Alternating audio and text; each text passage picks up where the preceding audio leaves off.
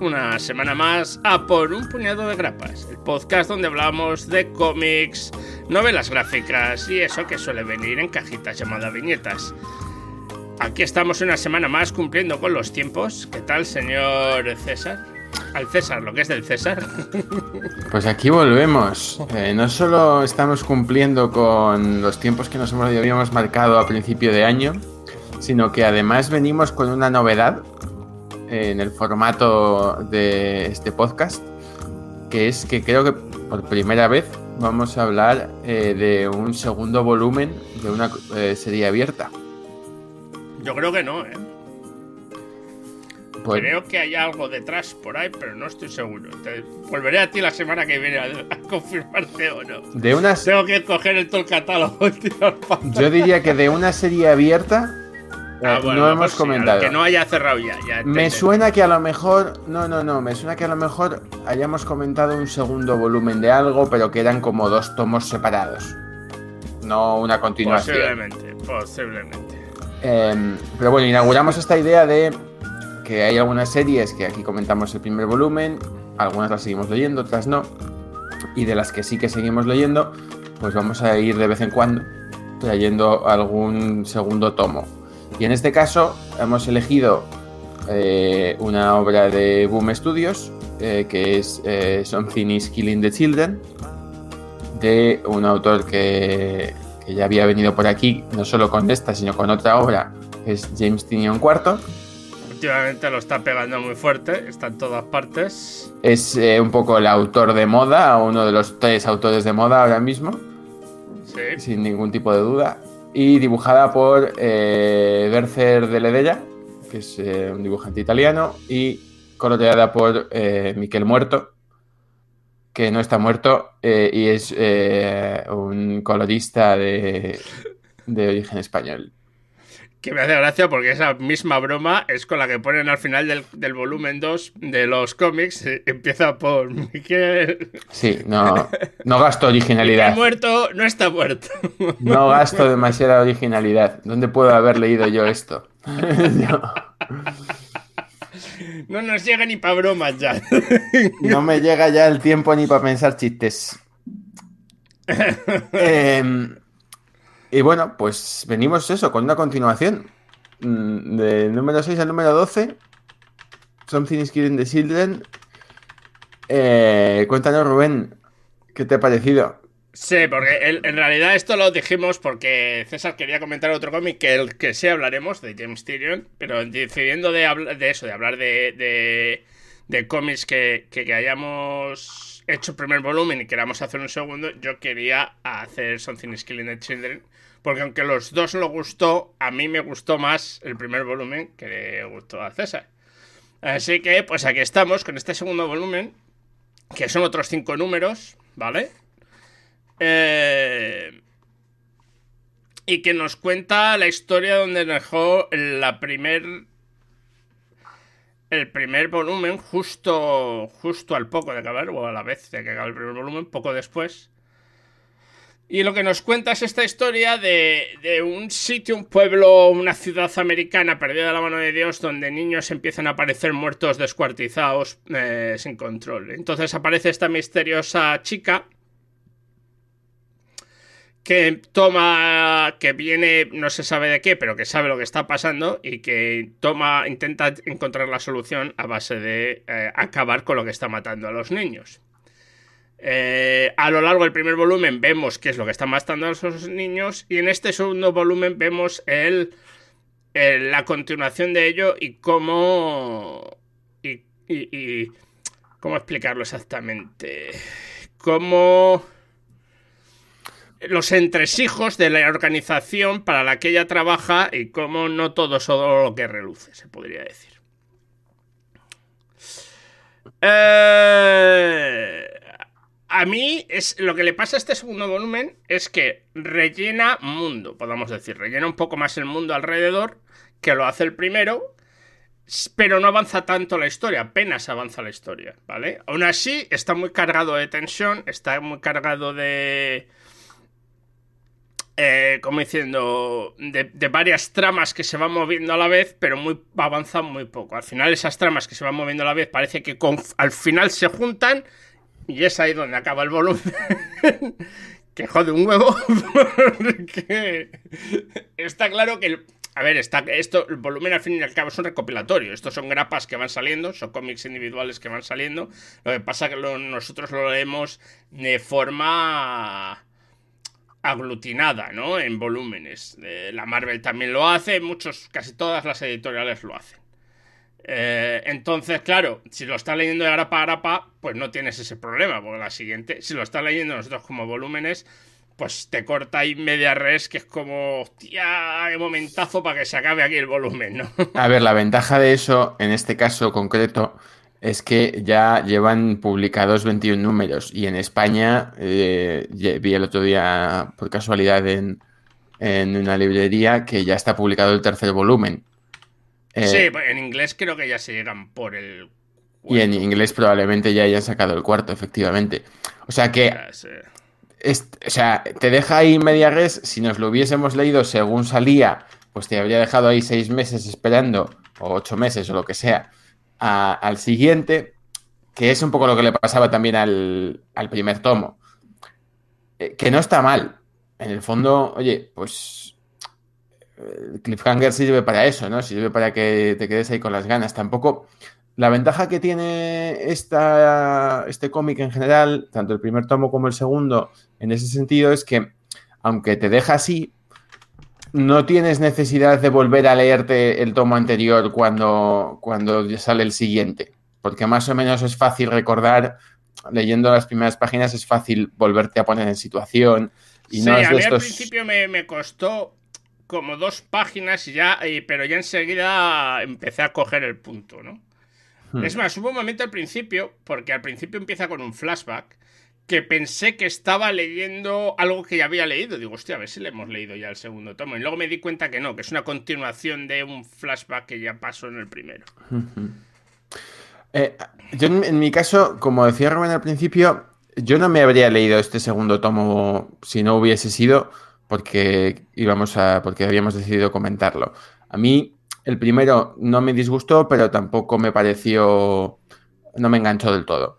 Y me alegro de haberme leído este segundo porque sí que me parece que toda esa construcción de mundo que hace, ese contexto que le da a los personajes, eh, ayuda, o sea, me, engancha un poco más, me, mete un poquito más en, la historia y, hace que me interese un poco más por, lo que va a pasar después. Es verdad que no avanza mucho la historia, sí que mantiene un tipo de narración muy parecido al que tenía el primero, es todo muy directo, es muy fácil de leer, eh, si lo comparamos, por ejemplo, con, con otra obra de James Tinion que también hemos comentado aquí, El Departamento de la Verdad, este eh, es igual de ágil a la hora de leerlo, pero está, está escrito para que no tengas que, pararte en ningún momento a pensar. O sea, está como todo súper claro lo que está pasando, eh, no hay ninguna ambigüedad. lo, que te cuentan es mm, como perfectamente nítido, se lee, muy rápido. Sí que tiene la virtud, igual que el Departamento de la Verdad, eh, y yo creo que en general es una cosa como muy del autor, que no hay, digamos que no hay buenos, no hay malos tampoco, ¿no? Es, eh, es una historia como muy de anti, en este caso, pues muy de, de una antiheroína que pertenece a una, una anti, organización ¿no? Eh, de personas que protegen al mundo, pero eh, que no son los buenos, ¿no? Ese, ese rollo, ¿no? Eh, que, bueno, pues está muy en, el departamento de la verdad y está muy eh, casi en, sus cómics de Batman, ¿no? Si quieres. Em, esa parte está bien, mm, está bien gestionada, tampoco es sin ser una cosa muy original. la verdad que es del mismo escritor, ¿no? Por eso, por eso lo comparo con el Apartamento la Verdad, claro, porque es también. Claro, claro. Que es el, es el, que sí que quería leer César Bueno, yo, yo me he seguido leyendo el Apartamento la Verdad. yo, bueno, me tengo demasiadas cosas, pero sí, sí, sí. sí. yo es que a este me gustó mucho el primero. Y por eso quería. Hmm. Ya, digo, eh, me parece que, mm, que va mejorando la, la, obra y ahora sí que quiero leerme el, el tercer tomo porque lo deja en un punto muy bueno, con, con personajes un poco más desarrollados, con una historia un poco más eh, redondeada. eh, bueno, y con, y con. Y además que nos sigue contando la misma trama. O sea, que, que no es que se haya sí, acabado, sí, sí. sino que estamos en, en la misma aventura, por decirlo de alguna manera, ¿no? En el mismo arco argumental que se va alargando. Sí. No, está claro, es eh, el, no, no, mm, el enemigo más o menos no es exactamente el mismo, pero es relacionado y no ha acabado con ello. Y la verdad es que es verdad que ahora lo que es muchísima más tensión que había en el cómic anterior, ¿no? En el cómic anterior pues había una búsqueda, se soluciona más o menos, pero ahora el nivel de tensión, sin haber avanzado tanto, porque es casi como son muchos movimientos a la vez que están pasando en, en un sitio muy pequeño, que es ese pueblo, pero no pasa nada así que digas, hostia, ha cambiado muchísimo, pero ellos cada vez se va incrementando esa tensión, se va haciendo increciendo, hasta que ya, pues, pues, pues, como debemos decir que explota y en ese momento es cuando se acaba el, el volumen. Hmm. Lo cual hace, es genial para que te entre una gana loca de leer el siguiente volumen, todo está claro. Sí, sí, sí, la verdad es que sí. O sea, parece que está hecho adrede sabiendo que ese va a ser el último del volumen. Y luego, porque vamos a ser serios, normalmente los cómics se venden más por volúmenes que por grapas. O sea, las grapas se venden, pero luego. Hay, es más, hay cómics que nunca, sobre todo en Europa, llegan a ser editados en grapas que salen directamente en volúmenes. Eh, Bueno, de- entonces- de, de Boom Studios creo que no hay ningún cómic que se edite en grapa en España. grapas, pero en Estados Unidos sí que salen en grapas, sí, sí, claro. es, es- eso sí. Por eso es. Entonces, yo creo que sí que se tiene un poco en mente de. ¿No? Es como el final de una temporada, ¿no? Acabo en, en alto para que. Sí, en ese se- Un cliffhanger para que. Para luego continuarlo. Que el que lee la, en la grapa le va a dar igual, pues tiene que esperarse un mes, pero al que sale el- los volúmenes se va a tener que esperar un, un tiempecito. en ese sentido, a ver, bueno, claro, evidentemente este tomo tiene 5 o 6 cliffhangers.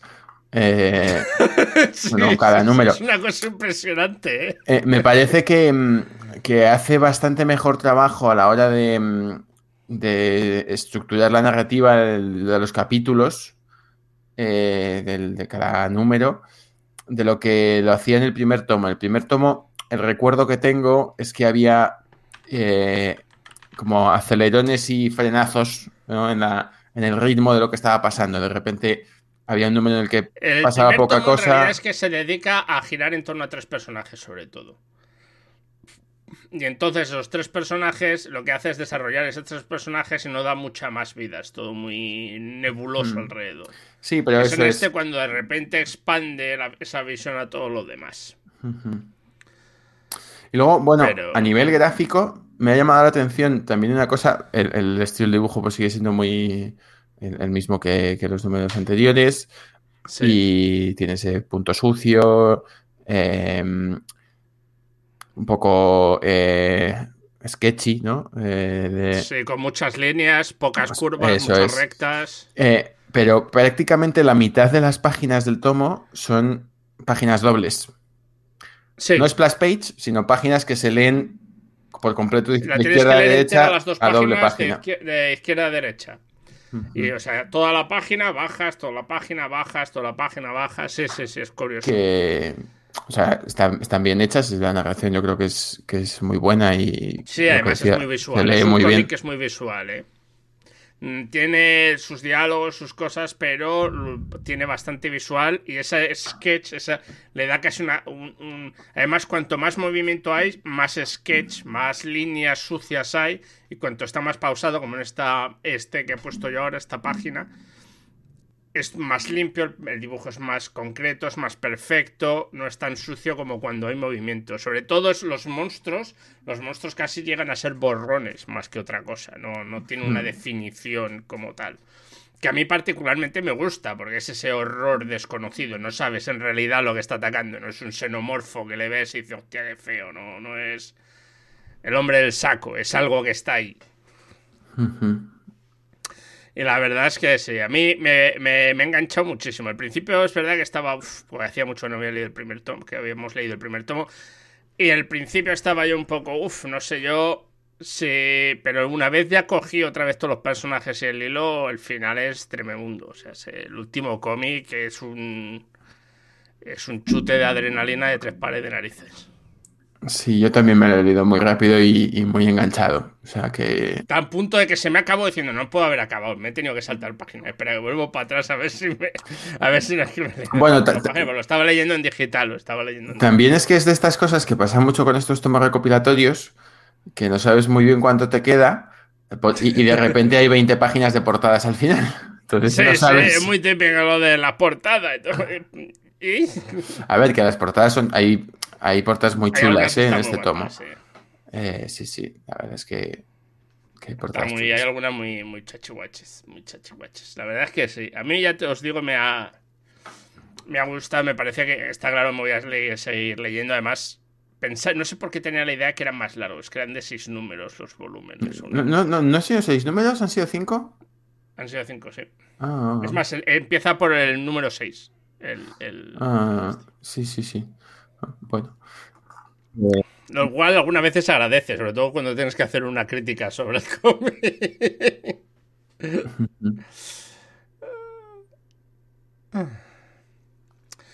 ¿Y algo más quieres aportar? No mucho más. Eh, eh, no, lo hemos dicho eh, y, tampoco lo hemos buscado.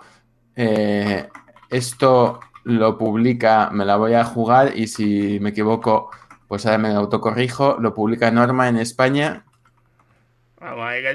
Y en, TPB y, tiene, como decíamos, tres tomos publicados de momento. Eh, a ver. Pues. Pues nada, eh, que no lo estoy encontrando. Mira que hay cosas fáciles de encontrar, ¿eh? Pues justo cuando las necesitas no. ¿Está traducido el título al español o lo han dejado? Sí, ah, es que por eso no lo estoy encontrando. Hay algo matando niños. Eh, y efectivamente me parece que me he equivocado. Me he equivocado. Lo publica Planeta. Lo publica Planeta. Estas cosas de boom, bueno, en general, todas las cosas indies, pues eh, ya sabemos que depende del autor. pito, pito, gorgorito. Eh, en este caso, por ejemplo, de Tinion, hay ahora mismo como tres obras de autor que se están publicando. Esta la publica Planeta. Claro, la de el Departamento de la Verdad la publica Norma. Y luego la otra, como es de DC, que es eh, The Nice House de Valley, la publica ECC Comics una, una flipada. Hombre, también es cierto que las están. Bueno, no sé, la de. The Department of Truth en, Estados Unidos, que la edita? Image, no, Image.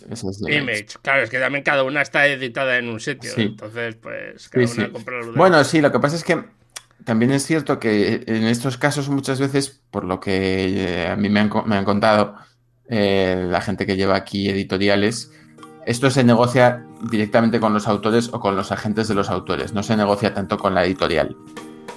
Hombre, el caso del cómic independiente me lo imagino. Por eso, sí, Marvel y DC no, Marvel y DC van por otro lado, ¿no? Pero que... Por eso, por eso. Que por eso hay cómics de... A, veces, pues una editorial como Astiberri, por ejemplo, publica todo lo que saca Jeff Lemire y en otros casos, pues... Eh, un autor tiene cómics, como vemos aquí, en todas las editoriales de España, prácticamente. Pues bueno, si tenéis alguna pregunta es el momento de hacerla o callar para siempre. Eh, señores, bueno, callar para siempre no, callar hasta la próxima vez. Recordar, eso sí, que eh, estamos en...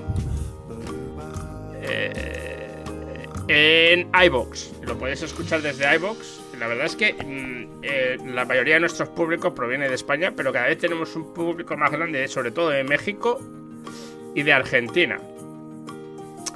Eh, así que si queréis escucharnos, podéis usar cualquier sistema de podcast que tengamos. Estamos en iTunes, estamos en. ¿Cómo se llama este? El más famoso, Spotify. Estamos en Google Podcast, en iBox. Eh, en general, allá donde, donde Allá donde sale el sol, ahí estamos.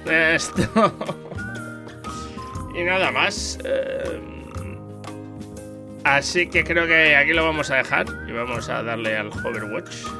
Muchas gracias por estar ahí, gente. Muchas gracias por los que nos hayáis escuchado desde los podcasts. Recordar a la gente que está en iBox que si queréis apoyar al podcast podéis haceros fans del podcast y podréis escuchar algún programa especial que hagamos de vez en cuando y, y los podéis escuchar los podcasts con unos días de antelación antes de que salgan para todos los públicos. Muchas gracias por estar ahí otra semana más y hasta pronto. Hasta pronto.